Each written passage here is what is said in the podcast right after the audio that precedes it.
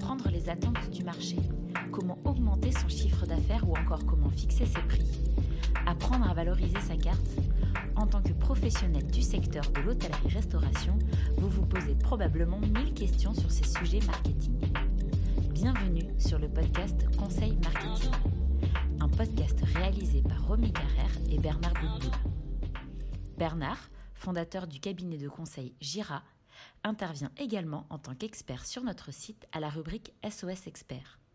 Dans ce podcast, Bernard vous livre ses conseils et analyses pour vous aider pour doper les recettes de votre établissement.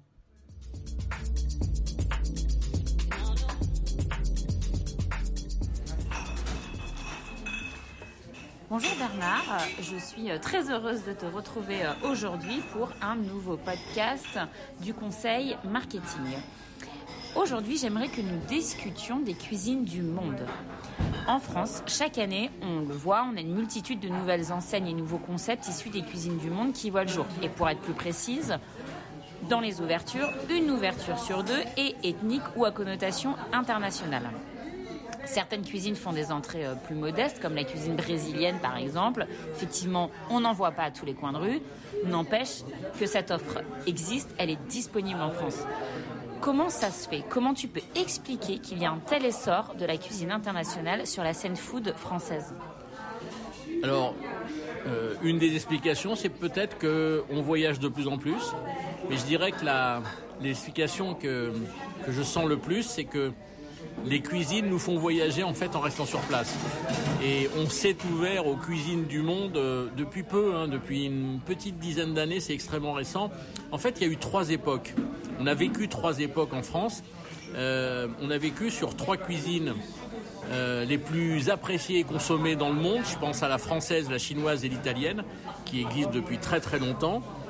Puis on a eu l'ouverture, dans un second temps, à des cuisines découvertes. Je pense à la cuisine thaï, avec leur pâte thaï, la cuisine africaine, la cuisine sud-américaine, je parle du Mexique, du Venezuela, la cuisine péruvienne. Et plus récemment, là, on, est dans une troisième phase de cuisine exotique, cuisine ethnique, cuisine internationale, mais saine.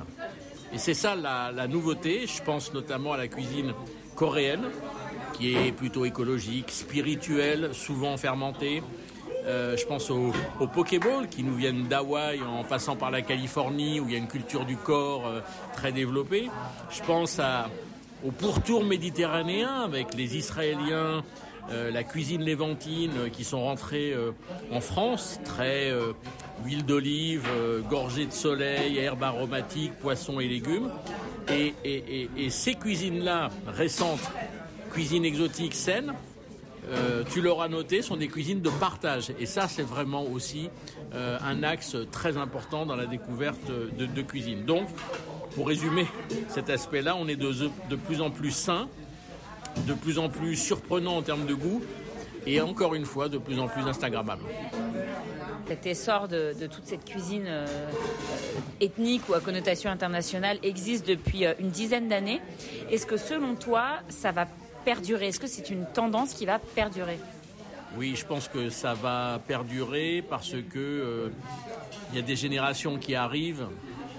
Je pense notamment à la, fameuse Gen Z qui euh, qui est fan de découverte, fan d'innovation dans l'assiette, euh, fan de culture culinaire qui nous viennent de loin.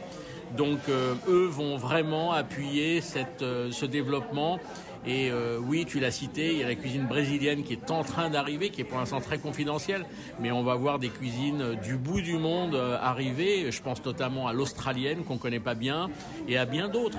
Et une autre Asie aussi va pas tarder à arriver. Bref, je pense qu'on va, comme Londres, devenir une ville, mais un pays plus largement, euh, des cuisines du monde, en plus de notre cuisine euh, gastronomique et traditionnelle. C'est ce qui se passe à Londres depuis, euh, des années, depuis des décennies. Londres est vraiment le, rassemblement de toutes les cuisines du monde parce que les Anglais n'ont pas de racines culinaires.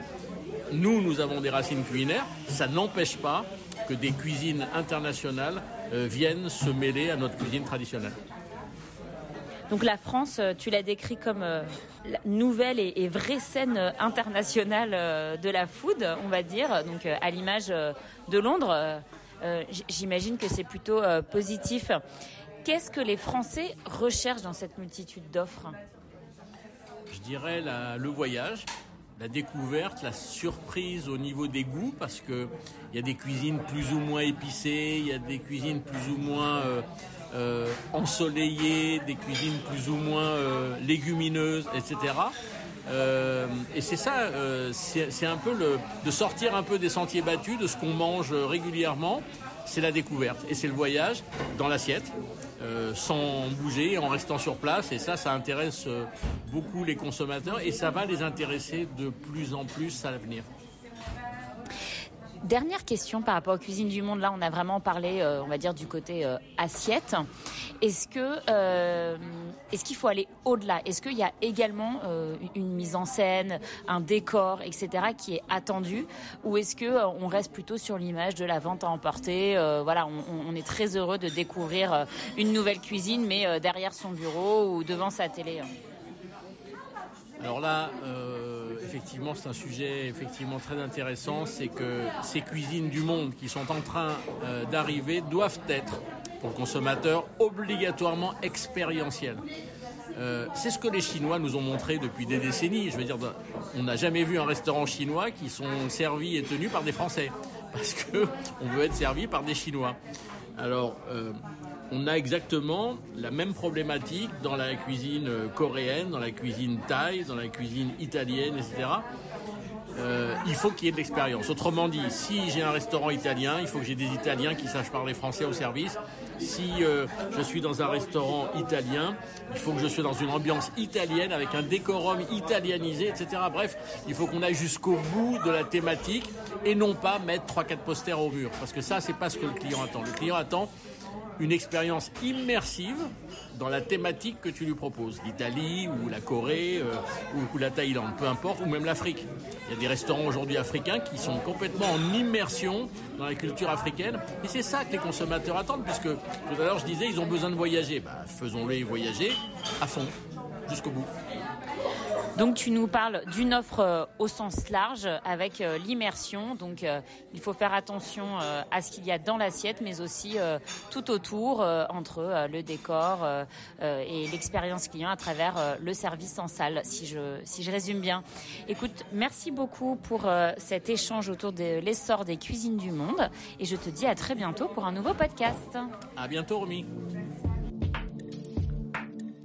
Merci pour votre écoute. Pour retrouver tous nos podcasts, rendez-vous sur Spotify ou sur Apple Podcast, le podcast de l'hôtellerie, restauration, talent et conseils marketing, ou sur notre site l'hôtellerie-restauration.fr à la rubrique vidéo et podcast.